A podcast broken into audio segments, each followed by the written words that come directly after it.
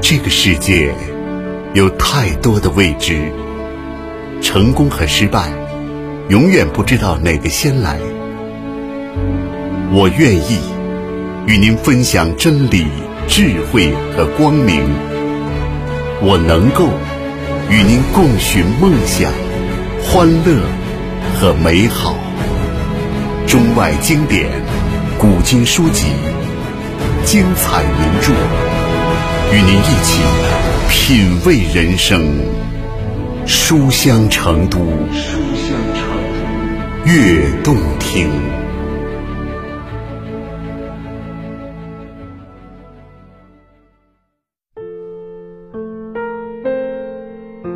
朋友们，大家好，欢迎来到 FM 九四六，来到书香成都悦动听栏目，我是圆圆。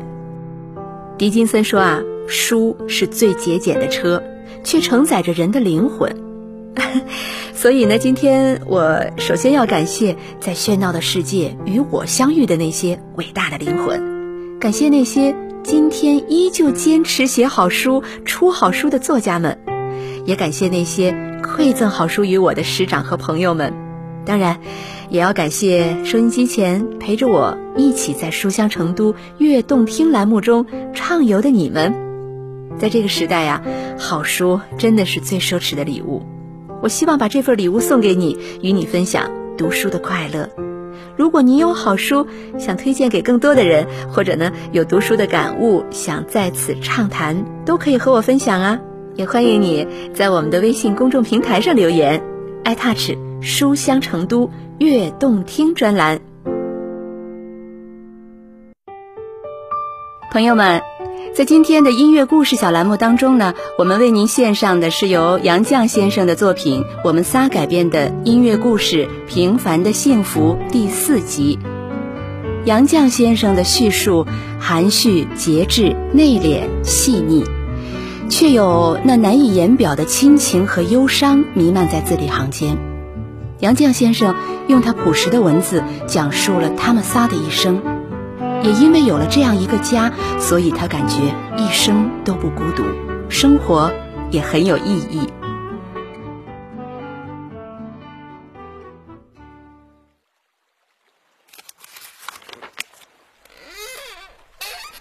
嵇康，哎，阿元呢？他到学校去了。哎，我等你好半天了。哎呀，我走路啊是怕跌倒，走不快喽。嗯。钟叔啊。啊。我又梦见阿元了。哎。他在熬夜准备功课，可惜我不在他身边，没办法劝他。唉，你呀，还是喜欢做这种老年梦。阿元真是强爹娘胜祖宗啊！你开会发言还能对付，我每逢开会需要发言，总是吓得那心呐砰砰直跳，一句话都不会说。可是阿元呐，总有自己独到的见解，也敢说。对啊，咱们的圆圆呢是可造之才啊，可是她的身体。也是不太好啊。是啊，看过了，说是慢性支气管炎。所以啊，你得劝劝他好好休息啊。嗯，我知道。我真的很担心他。我也担心，所以我的梦也变得很沉重了。唉。我梦见女婿在家打电话，为阿元托这个人托那个人，请人挂号找专家。后来呢，总算是挂上了。可是我呢，却在古驿道上走，走了好久好久，都没走出去。唉，你呀，也别想太多了。嗯，你自己也得注意身体。好，我明天再来。哎，你慢慢走回去啊，别摔着了。放心吧，我走的挺慢的。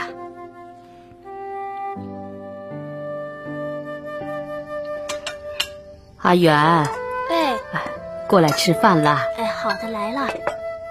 啊，对了，妈啊，最近爸还好吧？你爸爸他挺好的，不过他呀很想你。啊，对了，妈，嗯，我请长假了，医生说我旧病复发，这回是在腰椎上，我得住院。啊，我真的很想去看爸爸，可是我腰痛的不能弯，只可以站着。现在老伟送我去住院，要休养半年到一年才会好。你就帮我转告爸爸吧，让他放心。我知道了，那你也放心吧，也该好好休息休息的。好，啊，妈，嗯，你自己也要注意身体，不要担心我。我知道，你好好养病吧。嗯。钟叔在古驿道的一只船里，驿道以外家里的事儿，只有我知道。我好比是在家里，他却已经离开了家。我和他讲的都是家里的事儿，他关心的听着，嘴里不说，可是心里是和我一样惦念着阿元的。我每天和他谈到梦里所见到的阿元。钟叔生病发烧，精神很萎弱，不过他总是关切的听着。我告诉他，我梦里看到阿元了，他脸色苍白，越来越不好了。阿元到底怎么样了？他病了，得住院，不过休养半年一年的也就能全好了。从前是没有药可以治的病，现在已经有药了，休息半年到一年也就完全好了。他叫你放心。唉，这也算坏事变好事吧？对对对，这样呢，他也可以好好休息一下。等好了呀，就把担子给卸下吧。你生病发烧了，阿元也在生病发烧。哎，别担心我了，我只是没精神。我在来之前做了个梦，啊，梦见了阿元的病房，咱们女婿还准备给他的床头接电话呢。你呀，又做这些梦了。是啊是啊，我梦见阿元说自己得了一种很特殊的结核病，还潜伏了几十年又再发，就很厉害，还得用重药。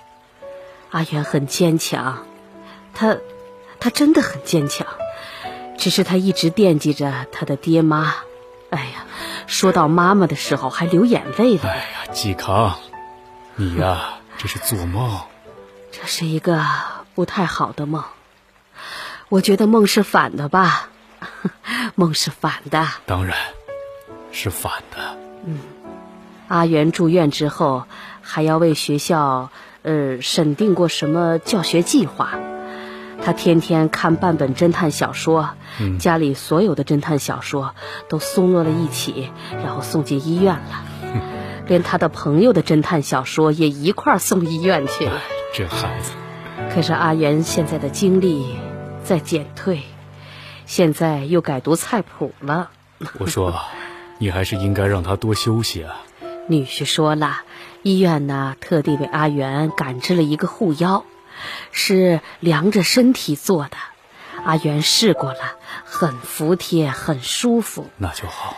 医生说，等他明天做完了 CT，啊让他换软床来睡，穿上护腰就可以在床上打滚了。我也希望他早一天能在床上打滚呢。我还希望我们仨像从前那样健康、快乐的生活呀。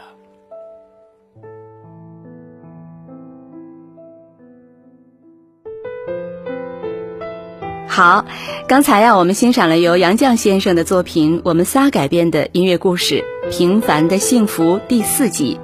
那明天的同一时间呢，我们将为朋友们推出一部新的音乐故事《鉴宝之谜》，欢迎您到时准时收听哦。朋友们，在今天的经典阅读小栏目当中啊，我们为大家献上的是马伯庸的《文化不苦旅节选》。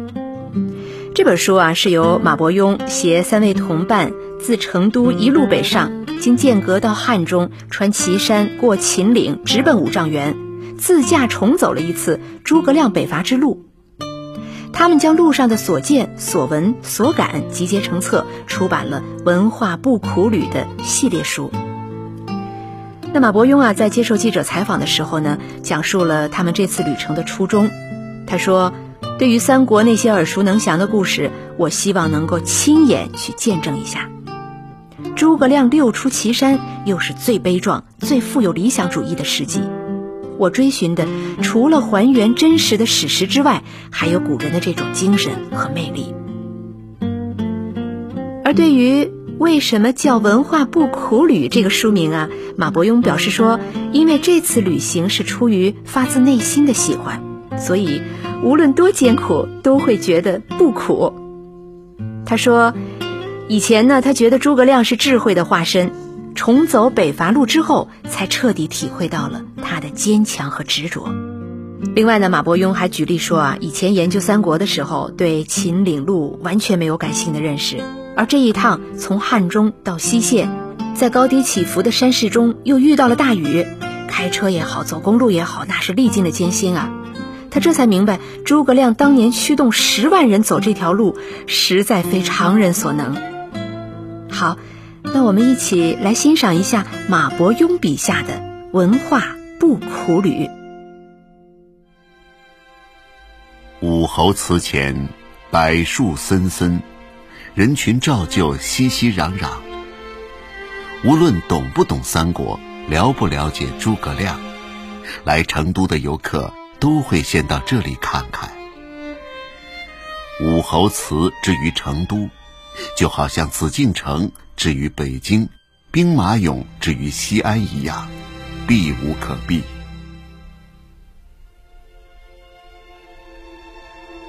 武侯祠的布局、景色、对联以及背后的无数典故，历来已经被太多人说过，我不必复述。我来这里，只想给丞相上炷香，告诉他一声，有个小粉丝马上就会踏上他曾经走过的路。虽然丞相的真墓在定军山，这里只是祠堂，不过。以诸葛丞相的敬业程度，不是在上班，就是在上班的路上，在这里拜祭，他听到的可能性更多一些。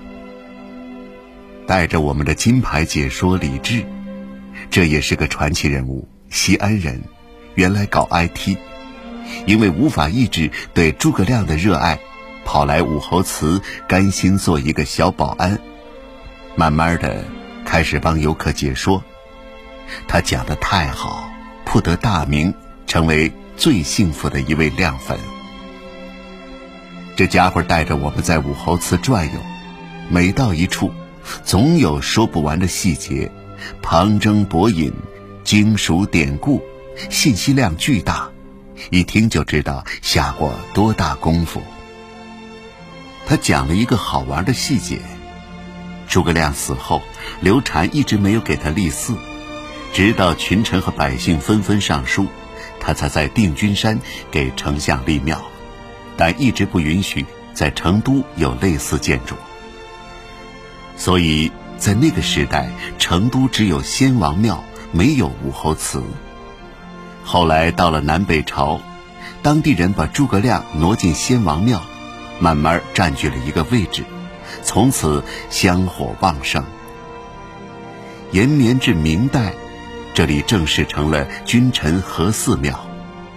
有意思的是，差不多是同一时期，刘禅的牌位悄然从庙里被挪走，从此武侯祠内再也看不到刘禅的踪迹，只有他的父亲刘备和儿子北帝王刘晨。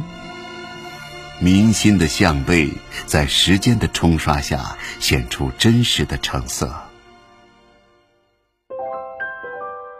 刚才呀，欣赏到的是著名播音员周铁为大家献上的经典阅读《文化不苦旅》的片段。这一提到成都啊，咱们中国人第一时间想到的就是诸葛亮。这一提到诸葛亮，大家呢自然而然会想到锦官城。无论你懂不懂三国，了解不了解诸葛亮，来成都的游客们都会先到那里去看一看。武侯祠之于成都，就好像是紫禁城之于北京，兵马俑之于西安一样，那真是避都避不开呀。那说到这本文化不苦旅呀，很多人可能会想到余秋雨的那本《文化苦旅》。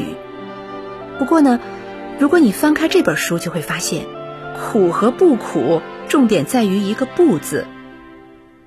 马先生这本书虽然是借了余先生《文化苦旅》热度的东风，不过整体啊却是嘻嘻哈哈的，走走看看皆成文章的态势。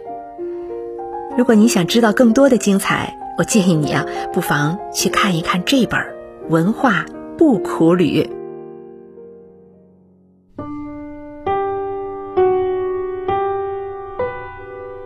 一本书包含着优美醉人的语言，意味深远的哲理，感天动地的故事，蕴含着每一个作者的智慧结晶。